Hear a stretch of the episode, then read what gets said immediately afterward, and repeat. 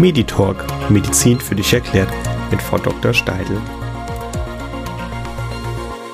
Hallo und herzlich willkommen zu einer neuen Folge Meditalk Medizin für dich erklärt mit Dr. Elvira Steidl. Heute beschäftigen wir uns mit den Polyneuropathien, das heißt mit Empfindungsstörungen der Hände und Füße. Übersetzt heißt Polyneuropathie Erkrankung von vielen Nervenfasern. An sich hat dieser Name noch keinen großen Aussagewert. Und das ist auch genau richtig so, denn Ursachen für eine Polyneuropathie gibt es viele.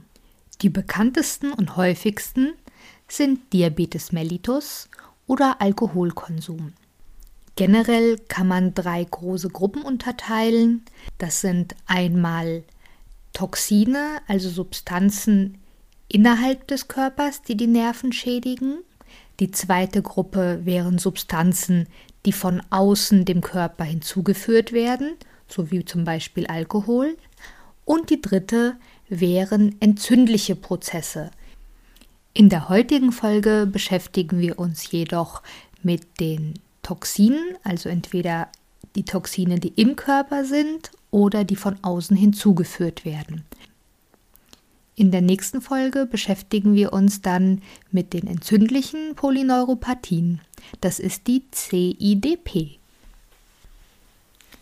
In Deutschland sind ein Drittel der Polyneuropathien auf Diabetes zurückzuführen.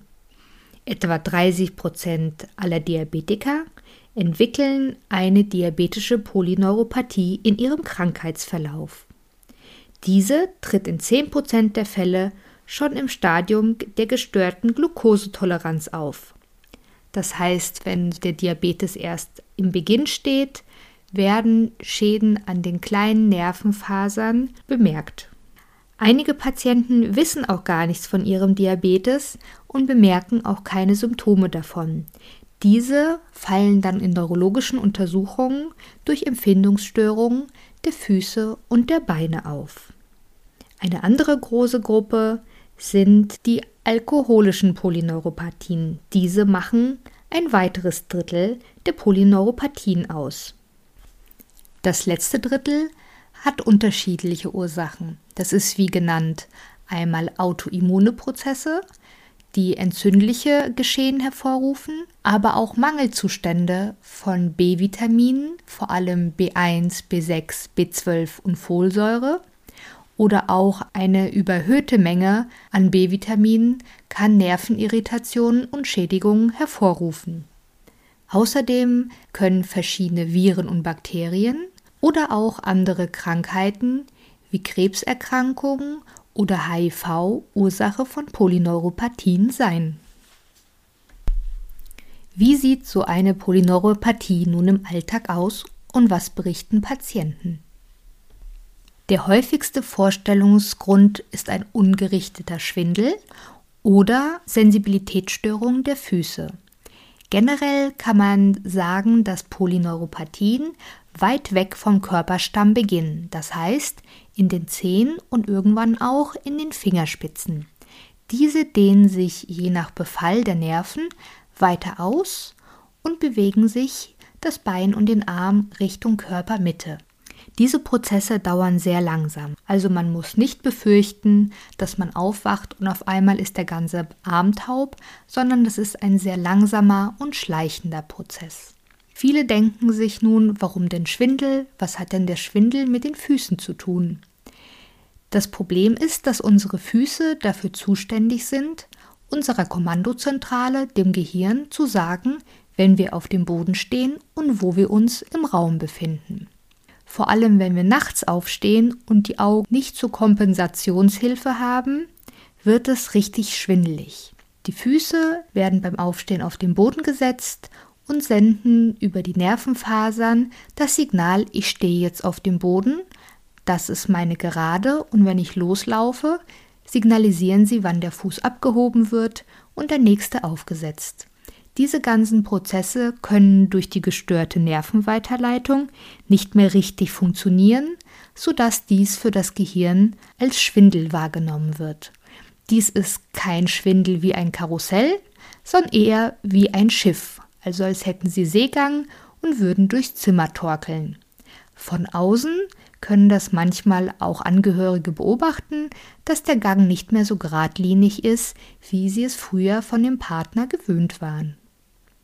Des Weiteren wird sich häufig darüber beklagt, dass die Füße sich sehr kalt anfühlen, obwohl dies gar nicht der Fall ist. Denn wenn man den Fuß mit der Hand anfasst, bemerkt man, dass der Fuß eine normale warme Temperatur hat, wie der übrige Körper auch. Am unangenehmsten ist es, wenn die Fußballen betroffen sind, was recht am Anfang der Erkrankung bereits vorkommen kann und das Gefühl entsteht, als wäre der Socken umgeschlagen, also hätte eine Falte unter der Fußsohle und man würde drauf rumlaufen oder ein kleines Steinchen im Schuh haben. Dies ist sehr unangenehm und störend und die Patienten können am Anfang lange nicht verstehen, was eigentlich das Problem ist, bis bei der Untersuchung festgestellt wird, dass es gar nicht nur diese eine Stelle ist, die betroffen ist, sondern generell der ganze Fuß ein vermindertes Vibrationsempfinden aufweist und vielleicht auch einige Reflexe schon ausgefallen oder sehr schwach auslösbar sind, was Anzeichen für einen weitreichenden Schaden der Nerven für den Neurologen bereits erkennbar macht. Im fortgeschrittenen Stadium kommt eine zunehmende Taubheit hinzu, so als würde der Fuß nicht mehr wirklich zu einem gehören, oder auch, dass diese Missempfindungen und Nervenschäden sich in einen brennenden Schmerz umwandeln, der den Alltag sehr erschwert. Wunden heilen in diesen Bereichen ebenfalls schlechter. Wenn sich Patienten mit einer Polyneuropathie, zum Beispiel bei Diabetes, an den Füßen verletzen, bemerken sie es häufig gar nicht, sodass diese Wunde weiter voranschreitet und Komplikationen mit Entzündungen oder sogar Nekrosen, also einem Gewebsuntergang, vonstatten geht. Patienten mit Polyneuropathie wird deswegen empfohlen, sich jeden Abend vor dem Zubettgehen noch einmal die Füße genauer anzusehen und nach Wunden zu untersuchen. Ebenfalls ist eine medizinische Fußpflege bei einem polyneuropathischen Fußsyndrom zu empfehlen. Bei bestimmten Vorerkrankungen, die mit der Polyneuropathie einhergehen, wie zum Beispiel Diabetes, kann eine Verschreibung zum Podologen, also zum Experten für die Fußpflege, über ein Krankenkassenrezept bezogen werden. Fragen Sie hier Ihren Hausarzt einmal danach, wenn es Sie betreffen sollte. Wie geht es nun mit der Diagnostik weiter? Der Neurologe untersucht bei Ihnen in einer klinischen Untersuchung die verschiedenen Beschwerden. Einmal den Reflexstatus, Sensibilitätsprüfungen, Gang- und Stehprüfungen. Im Anschluss können noch elektrophysiologische Diagnostik mit Strom durchgeführt werden und bei besonderen Auffälligkeiten werden eventuell noch weitere Schritte in der Klinik unternommen, wie eine Nervenwasseruntersuchung. Außerdem nimmt im ambulanten Bereich der Neurologe noch Blut ab und untersucht nach bestimmten Fragestellungen für Grunderkrankungen, die mit Polyneuropathien einhergehen. In Zusammenschau der ganzen erhobenen Befunde kann die Diagnose dann gesichert werden und vielleicht auch eine Ursache dafür, die behandelbar ist, gefunden werden. Leider können bereits eingesetzte Polyneuropathien nicht wieder rückgängig gemacht werden, das heißt, die bereits vorliegenden Nervenschäden bleiben auch weiter bestehen und die Nervenfasern können in vielen Fällen nicht geheilt werden. Sollten Sie Empfindungsstörungen an den Händen oder Füßen bemerken, so bitte ich Sie, sich zeitnah bei Ihrem Hausarzt zu melden und weitere Schritte durch einen Neurologen einzuleiten. Kommen wir nun zur Therapie der Polyneuropathien. Am wichtigsten ist die Grunderkrankung in den Griff zu bekommen. Das heißt, bei Diabetes den Diabetes gut einzustellen, bei Alkoholkonsum den Alkohol zu reduzieren und dann ganz eine Alkoholkarenz zu erzielen, damit die Nerven nicht weiter durch den Alkohol geschädigt werden. Andere Faktoren wie Entzündung der Gefäße, Tumorerkrankungen, Vitaminmangel oder Überdosierung sind weitere Faktoren, die in den Griff zu kriegen sind, um eine Optimierung der Nervenversorgung wiederherzustellen. Gegen die Beschwerden selber, also gegen die Nervenschmerzen, helfen Medikamente wie Gabapentin, Pregabalin oder Amitriptylin.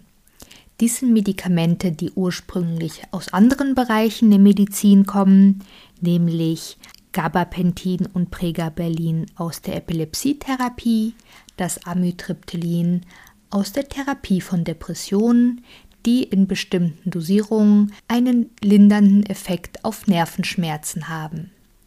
Das Problem an diesen Medikamenten im Alltag ist, dass sie als Nebenwirkung häufig eine Müdigkeit machen können und diese Müdigkeit eine Ausdosierung bis zum wirksamen Bereich erschwert.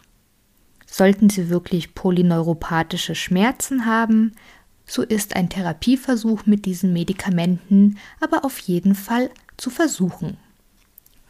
Bei diabetischen Polyneuropathien kann man ansonsten einen Therapieversuch mit Alpha-Liponsäure starten, welcher aber nur bei diabetischen Polyneuropathien zugelassen ist.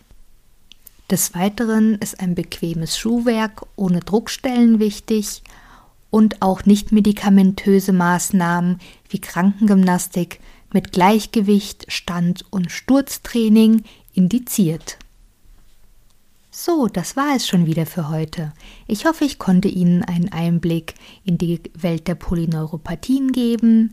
In der nächsten Folge besprechen wir das Thema weiter und beziehen uns auf die autoimmunen Polyneuropathien, die CIDP, und bedanke mich ganz herzlich fürs Zuhören.